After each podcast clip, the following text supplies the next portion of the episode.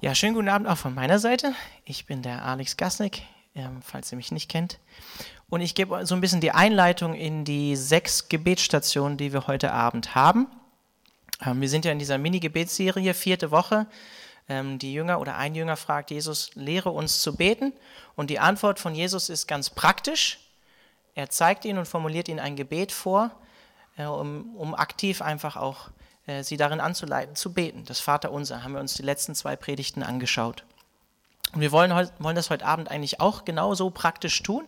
Wir wollen uns auch die Zeit nehmen, ähm, praktisch zu beten und äh, uns wirklich die Zeit einfach auch nehmen, jetzt auch hier am Mittwochabend im Gottesdienst das zu tun. Wie der Lukas gesagt hat, natürlich am Anfang ohne Zwang. Aber ich weiß auch, wie es vielleicht dem einen oder, an, einen oder anderen vielleicht heute Abend dann geht. Der Tag war lang, man ist beschäftigt gewesen mit vielen Dingen.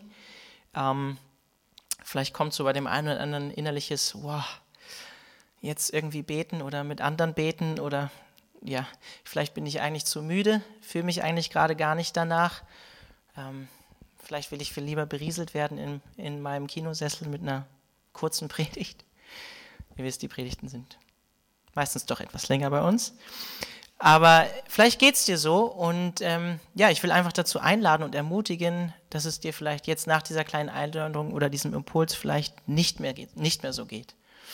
Und ähm, vielleicht hat es mit deinen Umständen vielleicht heute am Tag zu tun. Vielleicht geht es dir aber auch allgemein so, wenn es darum geht zu beten oder vielleicht auch in Gemeinschaft mit Geschwistern zu beten, vielleicht auch mit Geschwistern, die man nicht so gut kennt. Und da dürfen wir uns auch selber prüfen, so unsere persönliche Haltung, warum das so ist und uns fragen, ja, warum prägt das vielleicht nicht so unser Christsein und unsere Gemeinschaft mit anderen Christen, so wie in Apostelgeschichte 2,42, wo die ersten Christen zusammengekommen sind unter der Lehre, in der Gemeinschaft, im Abendmahl und halt eben auch im gemeinschaftlichen Gebet. Und da dürfen wir als, als ganze Gemeinde, als Mittwochsgottesdienst, dürfen wir natürlich noch darin wachsen. Aber wenn dir das schwerfällt, dann darfst du dich auch fragen, warum das so ist vielleicht und ähm, dich von Gott dazu ermutigen lassen, vielleicht sogar dafür zu beten, dass sich das eben ändert, dass er dann einen neuen Aufbruch in dir schenkt, auch für das Gebet. Es gibt verschiedene ja, inhaltliche Formen, wie man beten kann. Und ich weiß nicht, ihr kennt das, ne? das eine, vielleicht bezeichnet man das eine oder andere als Dankgebet oder die Fürbitte eben oder Lobpreis. Wir loben Gott ähm, für das, was er getan hat oder für die Person, die er ist oder wir bekennen unsere Schuld. Ihr kennt diese inhaltliche Form von Gebet. Manchmal vermischen sich diese Inhalte, wenn wir beten, auch miteinander. Und das ist auch normal und ist auch gut so. Aber es gibt verschiedene inhaltliche Formen von Gebet, die ich gerade genannt habe, aber es gibt auch verschiedene praktische Formen, wie wir als Menschen mit Gott kommunizieren können, wie wir beten können. Und ich glaube, dem einen oder anderen liegt das eine mehr als das andere.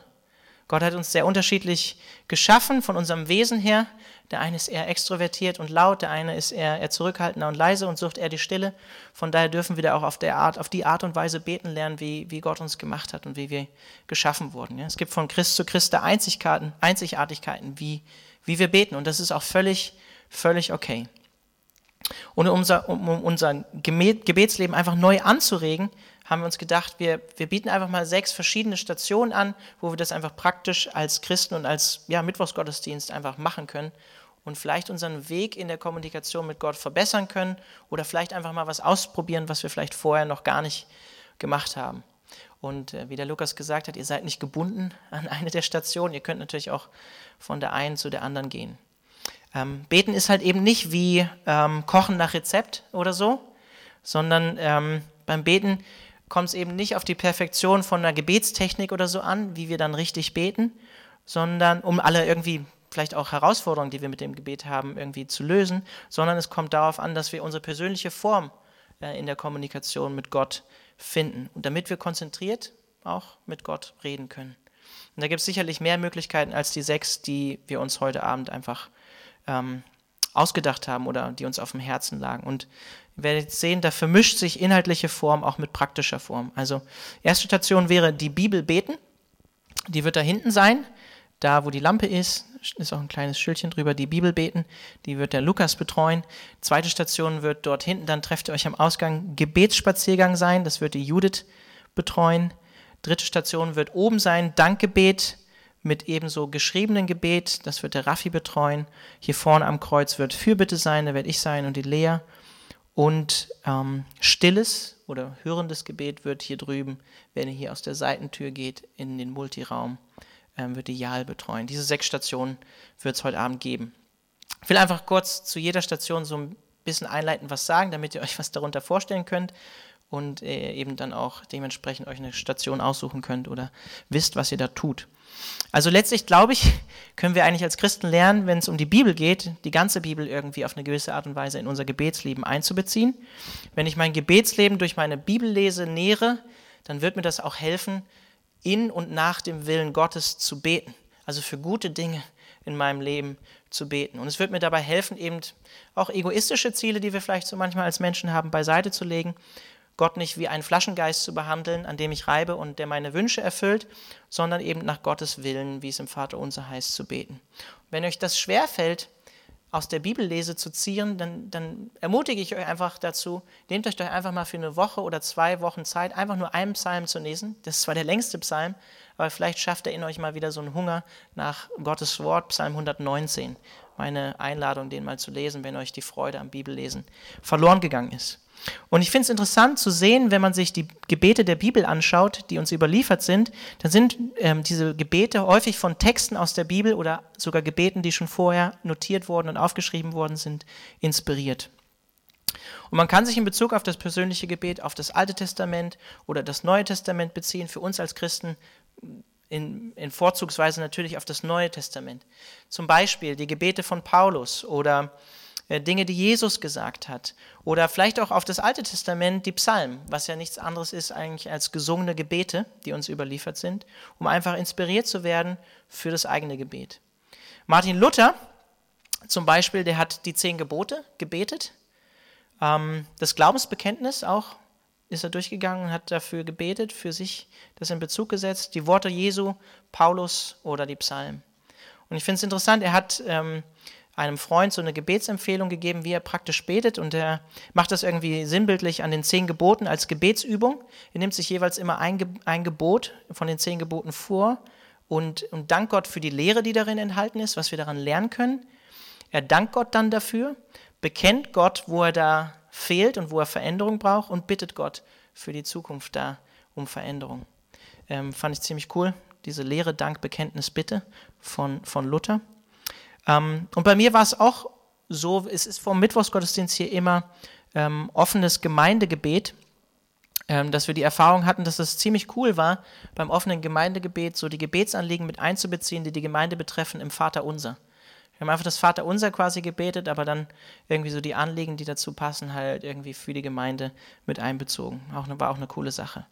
Und der Lukas hat eine Handvoll Texte dort hinten in der Sofaecke vorbereitet. Könnt ihr gerne besuchen, die Ecke. Dann der Gebetsspaziergang. Ähm, einfach nur so auch als praktischer Tipp, einfach mal, manchen fällt es vielleicht einfach leichter, leichter, sich zu konzentrieren, wenn sie unterwegs sind, wenn sie in Bewegung sind. Man kann natürlich auch beim Sport beten. Ist jetzt, jetzt kein Sportspaziergang, aber ähm, manchen Leuten fällt es auch in der Natur leichter zu beten, wenn sie Gottes Schöpfung sehen, wenn sie vielleicht auch ein bisschen getrennt sind von der Stadt und dem Lärm und dem Alltag.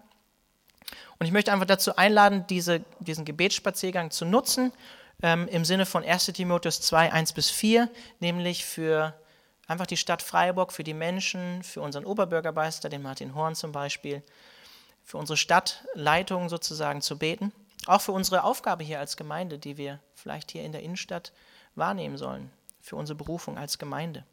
Paulus schreibt in 1 Timotheus 2, 1 bis 4, das Erste und das Wichtigste, wozu ich die Gemeinde auffordere, ist das Gebet. Es ist unsere Aufgabe, mit Bitten, Flehen und Danken für alle Menschen einzutreten, insbesondere für die Regierenden und alle, die, in eine, die eine hohe Stellung einnehmen, damit wir ungestört und in Frieden ein Leben führen können, durch das Gott in jeder Hinsicht geehrt wird.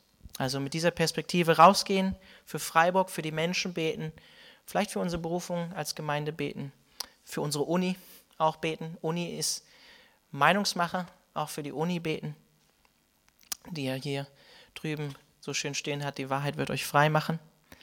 Und ich denke, es bleibt euch überlassen, ob ihr mit der Jude zusammengeht, gemeinsam vielleicht einfach ähm, ja, betet oder ob ihr auch vielleicht einfach euch die Zeit nehmen wollt, alleine unterwegs zu sein, durch die Stadt zu spazieren und einfach für Freiburg und die Menschen zu beten. Ihr müsst auch nicht 30 Minuten unterwegs sein, gehen auch 15 Minuten. Und wenn ihr mutig seid, Könnt ihr natürlich auch mal Menschen ansprechen, Vielleicht hat ja auch der eine oder andere eine Gabe, evangelistisch zu sein oder ähm, wollt ihr einfach fragen, ob ihr für sie beten könnt. Ihr seid Christen. Wenn ihr mutig seid, dann nehmt ihr ein Kärtchen mit. Wir können die nach hinten auch noch auslegen. Einfach ähm, mit, ne, mit der Wegbeschreibung zu unserer Gemeinde und den Gottesdiensten. Könnt ihr natürlich auch machen. Leute einladen dann auch in die Gemeinde. Dann Dankgebet oben auf der Empore. Ähm, da hatte ich auch im offenen Gemeindegebet einfach so eine Überführung von mir selbst das eine Mal. Ähm, ich komme manchmal so ein bisschen, weil dann auch abends Mittwochsgottesdienst ist und ich die Predigt am Mittwoch häufig dann fast komplett oder zu Ende schreibe, so ein bisschen ähm, beladen manchmal ins offene Gemeindegebet und habe so meine Gedanken im Kopf, für was wir für die Gemeinde beten sollten. Und dann kommt man so ein bisschen ne, mit so einer To-Do-List zu Gott. Das, das, das, das, das, das, das, so ein bisschen innerlich getrieben. Ähm, und ja, mich hat eine Schwester wirklich so überführt, weil, weil sie gesagt hat, hey, lass uns doch einfach erstmal danken. Gott danken für die Dinge, die er uns geschenkt hat und uns dem bewusst werden. Und ich glaube, es ist so wichtig, ähm, für unser eigenes Gebetsleben sich dem bewusst zu werden, für was wir Gott alles danken können. Nicht nur eine To-Do-Liste, sondern oder unsere Sorgen und Nöte bei Gott abladen, was natürlich auch okay ist, aber Gott bewusst für all das Gute in unserem Leben danken. Ich glaube, das verändert auch unsere Einstellung Gott gegenüber, uns selbst gegenüber und unseren Umständen gegenüber. Gebet mit Dank zu beginnen. Und das kann man auch gut ins eigene Gebetsleben mit einbeziehen. Ich fand es cool, ich habe in dem Buch, was ich gelesen habe, Lernen zu beten von D.A. Carson, folgenden Satz gelesen, der finde ich sehr gut dazu passt. Vielleicht eine kleine Anregung für euch. Wie sehr würden sich unsere Gemeinden verändern, wenn es sich ein jeder von uns zur Gewohnheit machen würde, Gott für andere Menschen in der Gemeinde zu danken und denjenigen dann zu sagen, was sie an sich haben, wofür wir Gott danken. Also die anderen zu ermutigen in dem, was sie an Gaben und, und guten Dingen bei ihnen sehen und Gott dafür auch Danke zu sagen. Ich glaube, das verändert unser Herz, unsere Einstellung, Herzenshaltung. Genau, und da hat die Judith ein paar Gründe zusammengestellt, oben auf der Empore, wofür wir danken können. Dann ähm, stilles oder hörendes Gebet im Multiraum hier ähm, an der Seite raus. Damit meine ich keine übertriebene Mystik oder so. Manche verstehen unter hörendem Gebet vielleicht auch so eine Art prophetisches Hören oder ähm, für andere, indem ich Eindrücke bekomme und sie anderen Menschen mitteile. Das mag sicherlich Gott auch tun können, aber mir geht es hier mehr, vielmehr darum, einfach still zu werden ähm, und ja, sich aus dem Alltag, aus dem Alltag rauszunehmen und ja, auch still zu werden vor Gott, auch hinzuhören, leise für die leise Stimme durch das Reden vom Heiligen Geist. Ähm, ich zitiere nochmal Luther dazu, ähm, der, der sich strikt zum Beispiel an das, Gebet, an das Beten der zehn Gebote hält oder das in Bezug zum Vater unser sagt. Der sagt ähm, zum Beispiel zu den zehn Geboten, und wie ich oben beim Vater unser schon gesagt habe, ermahne ich abermals, wenn bei solchem Beten Gedanken, äh, Gedanken vom Heiligen Geist kämen und er anfinge, in dein Herz zu predigen mit reichen, erleuchtenden Gedanken, so tu ihm Ehre und lass die von dir gefassten Gedanken los, werde still und höre dem zu, der es besser kann als du, also dem Heiligen Geist. Und was er predigt, das merke und schreibe auf, so wirst du, wie David in Psalm 119, 18 sagt, am Gesetz Gottes Wunder erfahren. Also selbst, ich fand es interessant, das von Luther zu lesen, der sagt, hey, selbst beim Beten spricht Gott durch seinen Heiligen Geist ähm, manchmal direkt zu uns und führt uns auf Wege, mit denen wir jetzt gerade gar nicht gerechnet haben, wo uns der Heilige Geist Dinge zeigt. Und dann sollen wir hinhören. Bibeln liegen auch im Multiraum aus. Stille, Ruhe, einfach vor Gott zur Ruhe kommen und offen sein für das Reden Gottes, ähm, was Gott dir vielleicht sagen will, wofür wir einfach manchmal unempfänglich sind in der Hektik vom Alltag. Dann geschriebenes Gebet auch oben auf der Empore. Ähm, da wird der Raffi sein oben. Mal ein Gebet aufschreiben. Ich persönlich mache das immer wieder. Nicht so häufig, aber immer wieder. Ähm, es hilft mir enorm, sich zu fokussieren, meine Gedanken, mein Inneres auf Gott auszurichten und mich zu sortieren. Und es hilft mir auch, das ist richtig cool, wenn man das irgendwie so in einer Verbindung mit einem Tagebuch macht, kann ich nur dazu ermutigen, mich daran zu erinnern, was ich gebetet habe und wie Gott gewirkt hat und, sich auch, und das auch nicht zu vergessen, was Gott schon alles Gutes in der Vergangenheit getan hat, das vergessen wir nämlich ziemlich schnell. Wie auch manchmal, wie detailliert Gott Gebet beantwortet, ist schon manchmal sehr verrückt. Und wie schnell wir auch das vergessen, ist auch manchmal sehr verrückt. Aber es hilft auch wirklich dabei, auch mir, wenn ich ein Gebet aufschreibe, ähm, ich finde es echt eine coole Sache, ähm, abzugeben. Das ist auch wirklich, du schreibst es auf, auch von deinen Gedanken, du schreibst es auf ein Papier und es ist einfach auch so ein bisschen entlastend. So, so ein bisschen mein Herz ausgeschüttet. Und dazu wollte die Judith auch noch ein kurzes Statement oder ein kurzes Zeugnis geben euch. Genau, also Alex hat auch schon ein paar ähm, Sachen gesagt, die, die auch mir wichtig sind. Also ich bin auch eine Person, die generell durch Aufschreiben echt Dinge ähm, verarbeitet, weil ich es eben, wie Alex gerade gesagt hat, man schreibt es auf und es, man hat es irgendwie verfasst, ver, ähm, versprachlicht auch und dadurch irgendwie ver, also symbolisch abgegeben. Und ähm, ich, ja, wenn ihr so eine Person seid, dann würde ich euch echt empfehlen, dass ihr das mal ausprobiert, dass ihr eure Gebete auch aufschreibt ähm, genau, weil man fokussiert sich und ich habe das oft schon erlebt, gerade wenn es, wenn ich emotional total aufgewühlt war und selber gedanklich oder selbst durch lautes Aussprechen nicht meine Gedanken wirklich sortieren konnte, dann hat mir das geholfen, es aufzuschreiben.